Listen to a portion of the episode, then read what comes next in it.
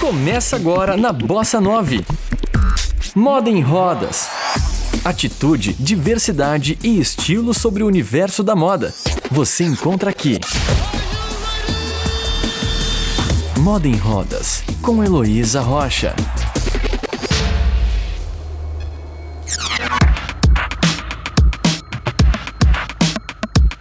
Desde que o podcast Moda em Roda surgiu, eu entrevistei pessoas com diferentes deficiências e também com diferentes necessidades de adaptações em seus vestuários.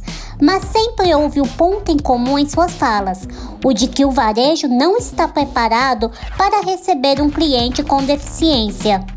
Independente do tipo de deficiência, todos garantem que encontram barreiras arquitetônicas e atitudinais quando vão às compras.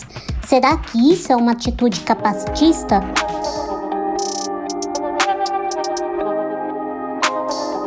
Sim, pois desde a ausência de uma rampa na porta da loja para até o não direcionamento ao consumidor com deficiência, como se ele não tivesse a capacidade de fazer as suas próprias escolhas, é um hábito comum de nossa sociedade, e neste caso especificamente dos lojistas.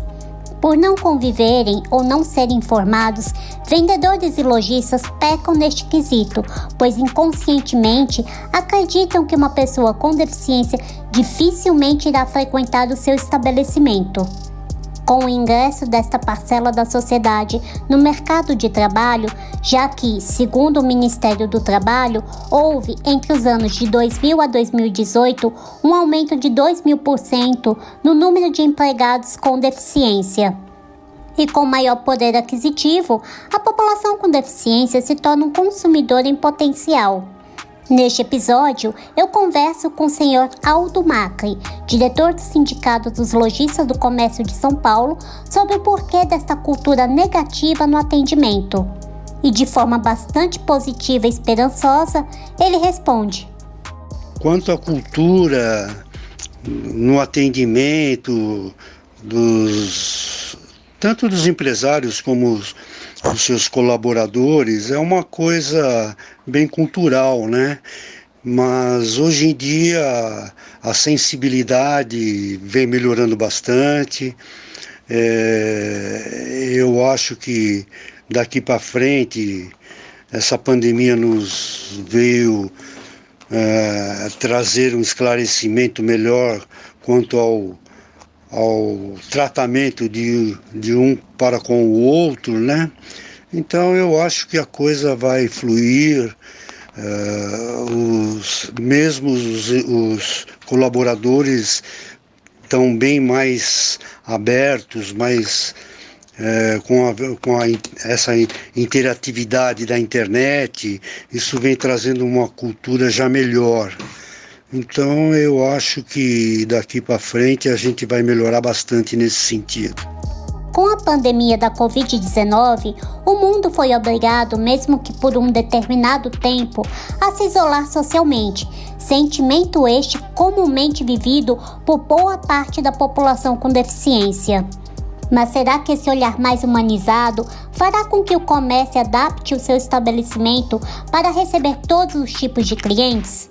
Quais medidas são necessárias para a livre circulação de um cliente com deficiência dentro de uma loja? Você está ouvindo Moda em Rodas.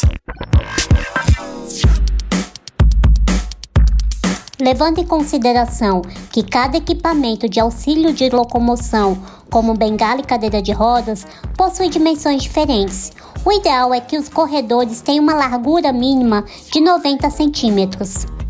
Mas para que a cadeira de rodas, por exemplo, ela consiga fazer a manobra livremente de um corredor para o outro, ela precisa de uma área livre de 1,20m a 1,50m. Outra coisa, evite deixar mercadorias espalhadas no chão, para que usuários de bengalas não tropecem e nem que pessoas com cadeiras de rodas esbarrem sem querer no produto. Assim como os corredores, as portas devem ter uma largura mínima também de 90 centímetros. Rampas e corrimões na porta também facilitam a entrada do cliente com deficiência física ou com mobilidade reduzida. Por falar em rampa, de acordo com a norma brasileira 9050, se o desnível for de até 7,5 centímetros, a inclinação máxima terá de ser de até 12,5%. E se o desnível for acima de 20 centímetros, a inclinação terá de ser de até 8,33%. A largura da rampa deve ter, em média, 90 centímetros.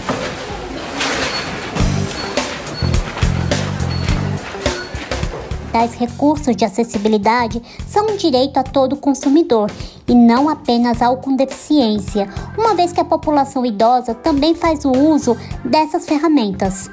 E como a nossa população está envelhecendo, eu perguntei ao senhor Aldo o porquê que o nosso varejo não atende a estas normas. É, como você bem colocou, a população está envelhecendo realmente. É mas a acessibilidade para os que têm problema de saúde tem que ser melhor vista mesmo, dou plena razão, é, é o que faremos daqui para frente com mais intensidade, né? É, os grandes shoppings, ah, supermercados, ou se você já vê isso, tanto que a lei exige, né? É, nos supermercados, por exemplo, a cadeira de roda já motorizada, esse tipo de coisa, isso é, é já acontece, já tem temos esse, essa cultura ela não está disseminada, ela tem que ser mais abrangente. As pequenas lojas, aqui em São Paulo nós temos Uh, no nosso segmento né, do Cindy Lojas São Paulo, é, vestuário, cosméticos, pet shopping, são pequenas lojas, né? 90%, vamos dizer, são pequenas e médias lojas. E os grandes shoppings são, uh, que agregam pequenas lojas tal, já fazem essa prática no seu ritual, na, na, na, sua construção, é tudo pensado. Existe a lei, eles acompanham, eles seguem, eles fazem de acordo. Mas as, as pequenas lojas têm que se adaptarem. Esse é, é, o papel do Cindy Lojas, voltando na pergunta anterior. E a gente vai disseminar isso.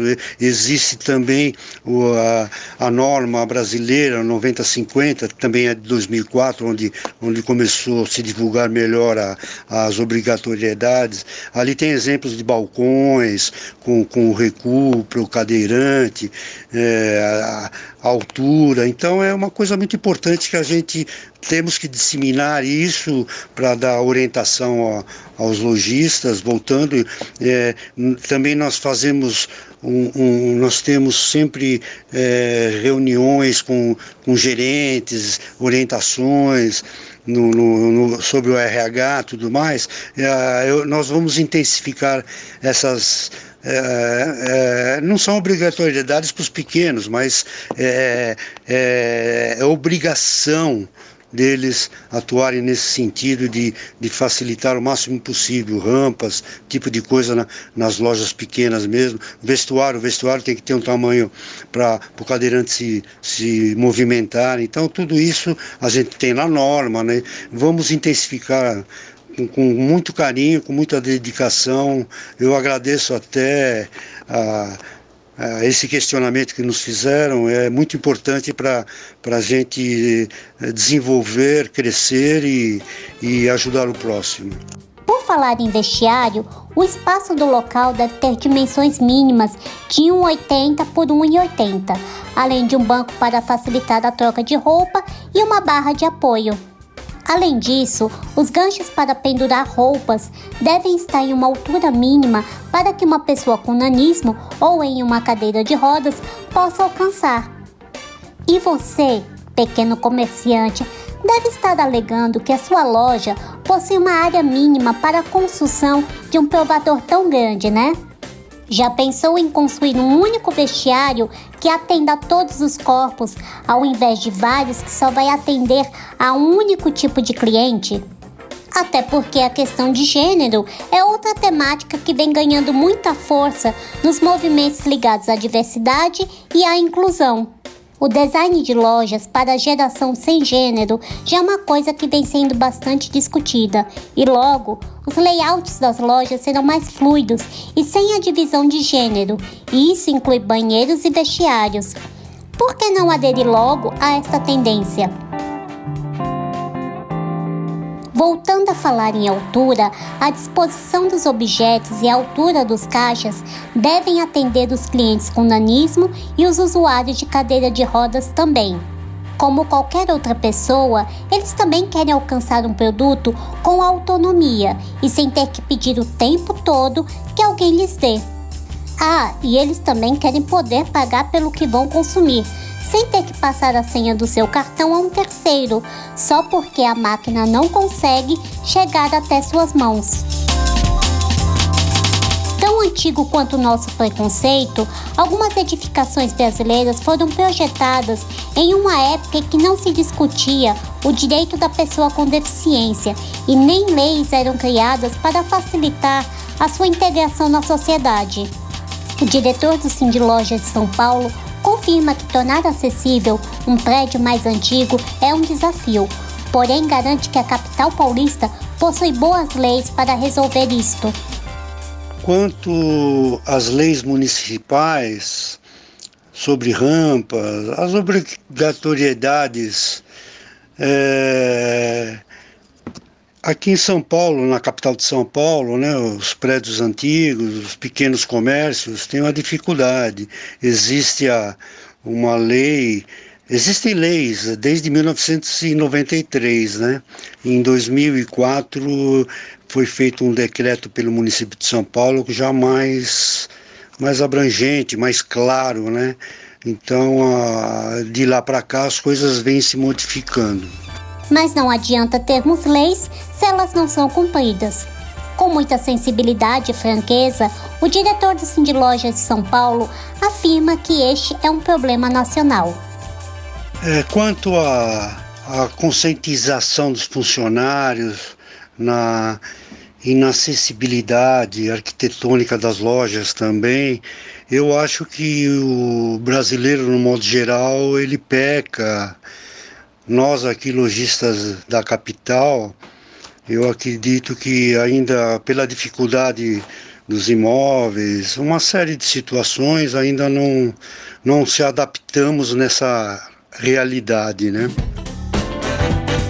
Moda em Rodas, com Heloísa Rocha.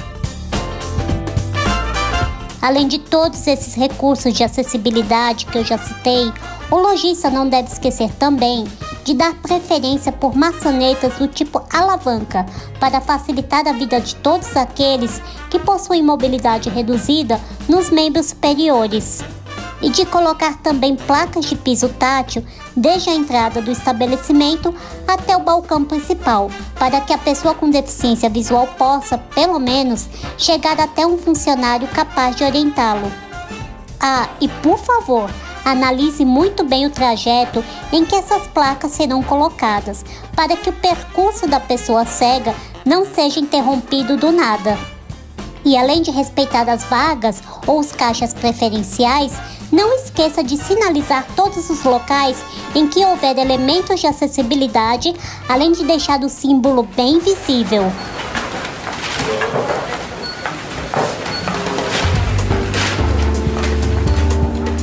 São algumas dicas ou regras que estão disponíveis na norma técnica de acessibilidade a edificações mobiliário, espaços e equipamentos urbanos, a NBR 9050, disponível na internet. Ou, se preferir, você pode entrar em contato aqui em São Paulo, por exemplo, com o Cindy Lojas São Paulo ou as secretarias da pessoa com deficiência do Estado e do município para esclarecer qualquer dúvida referente ao tema. Vale também você, lojista, saber quais são as leis de acessibilidade da sua cidade. Todas essas questões aqui levantadas fazem parte do conceito de desenho universal, que, em poucas palavras, significa na elaboração de um projeto, de um design ou de um serviço focado na diversidade humana, ou seja, atendendo a todos e respeitando as suas diferenças. Mas o que adianta elaborar um produto inclusivo se o seu cliente não consegue entrar na sua loja? O meu bate-papo com o Sr. Aldo Macri continua no próximo episódio. E além dele trazer uma boa notícia para todos os clientes com deficiência, eu vou falar sobre atendimento.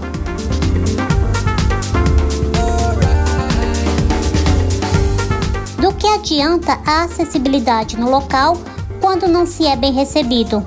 Eu sou Heloísa Rocha, do Moda em Rodas, para Bossa 9. Você ouviu Moda em Rodas com Heloísa Rocha. Saiba mais no Instagram, arroba Moda em Rodas.